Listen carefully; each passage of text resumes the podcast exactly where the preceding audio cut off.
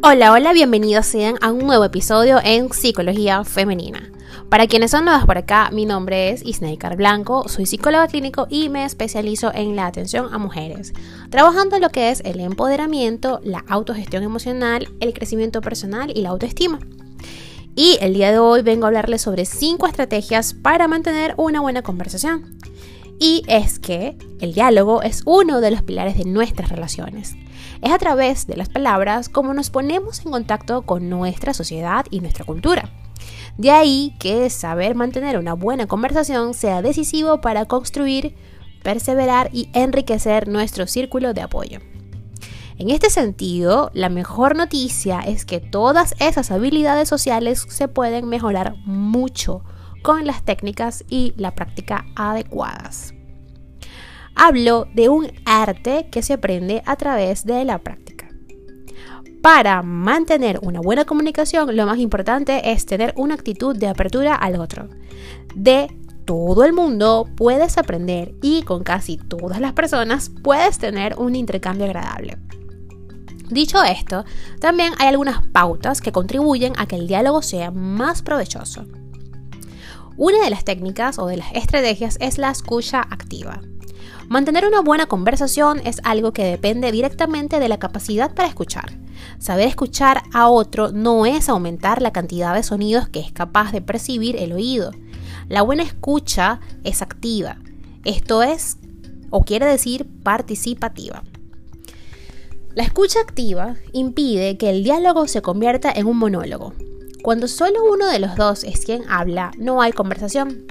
Por supuesto, siempre hay una cierta asimetría. Alguien habla más y alguien escucha más. Es muy difícil lograr un equilibrio absoluto, pero entre más nos acerquemos a él, mejor será el diálogo. Otra de las estrategias sería rescatar las pausas terminales.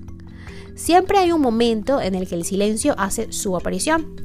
A algunas personas les incomoda profundamente esto, pero no es para tanto. Las pausas también son necesarias. Sin embargo, cuando el silencio se alarga demasiado y no se desea aún terminar con la conversación, lo adecuado es rescatar el diálogo de ese vacío. ¿Cómo hacerlo? Pues bien, la mejor manera es introduciendo frases de transición. Estas son afirmaciones que permiten enganchar nuevamente el diálogo, llevándolo hacia un tema anterior o hacia algún tema nuevo. Son expresiones tales como a propósito de lo que decías antes o cambiando de tema, me gustaría saber qué piensas de. O también está eh, esta frase, no te había comentado que para señalar algo. Eh, son frases que te ayudan a encadenar y contribuyen a mantener una buena conversación. La tercera estrategia, liberar información. Esto tiene que ver con responder a las preguntas de nuestro interlocutor con contenido de calidad. Si contestamos de forma lacónica o nos limitamos a los monosílabos, frustraremos la voluntad del otro por nutrir y mantener una buena conversación. Al contestar las preguntas del otro dando información adicional, facilitaremos el diálogo. También es una muestra de apertura y de deseo de dar a conocer lo que pensamos, sentimos o creemos. Esto facilita la interacción. No es que debamos dar una extensa respuesta, pero sí aportar datos adicionales a lo que nos solicitan. Otra estrategia es la autorrevelación una de las claves para mantener una buena conversación. Y es que los seres humanos somos más propensos a dar nuestra confianza a las personas que también nos las dan. Igual que solemos mostrarnos más abiertos con aquellos que adoptan la misma actitud. Si quieres que una conversación avance hacia un plano más personal, lo aconsejable es que seas tú quien comiences compartiendo contenido de este nivel. Es decir, que le reveles al otro aspectos que tengan que ver con la esfera privada de tu vida. Así que hablamos espontáneamente de esos aspectos personales, la otra persona es probable que también se sienta motivada a hacerlo. Todo esto lleva a que se logre pasar de una conversación educada y formal hacia una de carácter más personal. Y por último, las preguntas, el motor de la conversación. Las preguntas ayudan a que la conversación avance. No solo permiten explorar y conocer mejor al otro, sino que resultan ser un condimento indispensable para mantener una buena conversación. Obviamente hay que tener suficiente criterio como para elegir las preguntas que se le van a hacer al otro. El objetivo no es que se sienta interrogado o invadido. Si no conocemos bien a una persona, lo mejor es hacer preguntas que vayan de lo más superficial hasta las partes que pueden ser más comprometidas. De esta manera, darás tiempo para que la confianza vaya aumentando de manera natural y no generarás momentos de incomodidad. Cultivar el arte de la buena conversación vale la pena. No solo te lleva a situaciones entretenidas, sino que también es terapéutico te permite expresarte, escuchar y aprender de otros. También enriquece tu vida y le da más colorido a las relaciones con los demás. Recuerda que pues no todo en la vida es ir en modo negativo, en contra de la marea, en contra del sistema, ¿ok? Porque eh, si bien es cierto que van a haber puntos en donde no vamos a conseguir para nada con otras personas, tratar de ver los puntos de encuentro es algo positivo, es algo terapéutico, ¿ok?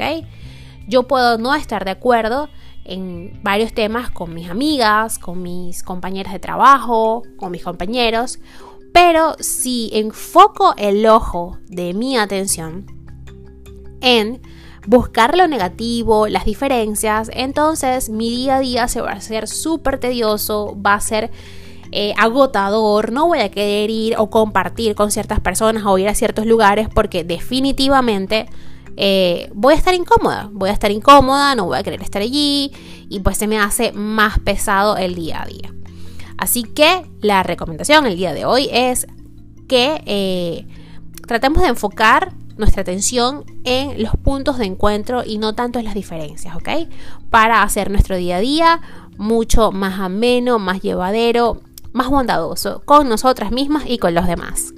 Hasta acá el episodio de hoy, espero que lo hayas disfrutado y si ha sido así, por favor, compártelo a través de mis redes sociales, que ahora estoy en Snapchat.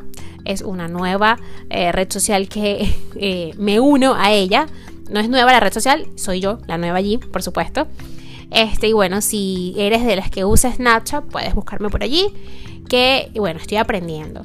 Como les dije en, el episodio de ayer, si hay alguien que me quiera dar un tutorial, estoy totalmente abierta a ello. Eh, pero me parece algo divertido, es fresco, son videos, así que es mucho más rápido, más orgánico el contenido, así que por allí me van a ver un poco más relajada de lo normal. Pero obviamente sin dejar de ser psicóloga. Eh, ya, por ahí me puedes conseguir como SIC, o sea, la abreviatura de psicóloga PSIC, ¿ok? Y Snaker B, B de blanco. Así que puedes ubicarme por allí. Estoy empezando a subir historias por allí, empezando a entender todo el ecosistema de la app.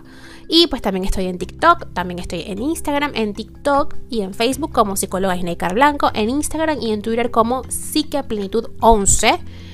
Eh, wow, estoy en todas las redes, estoy en YouTube, estoy en Tumblr también, estoy en Pinterest, o sea, en todas.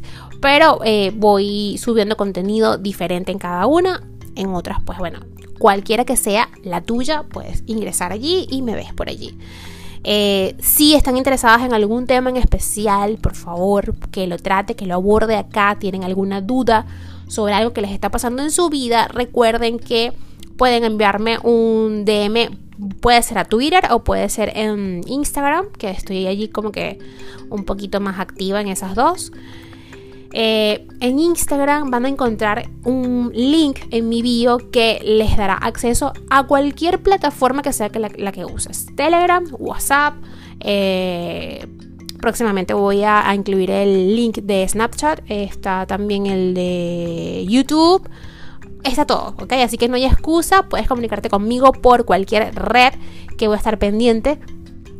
Y bueno, que tengan un feliz domingo. Descansen todas. Recuerden que hay que tomarse el tiempo de descanso como lo que es. Tiempo de descanso. Y si no quiero hacer nada, pues no quiero hacer nada y punto. Mañana es otro día, mañana es lunes, comenzamos de nuevo con las pilas recargadas. Hasta un próximo episodio, que tengan un hermoso domingo, descansen.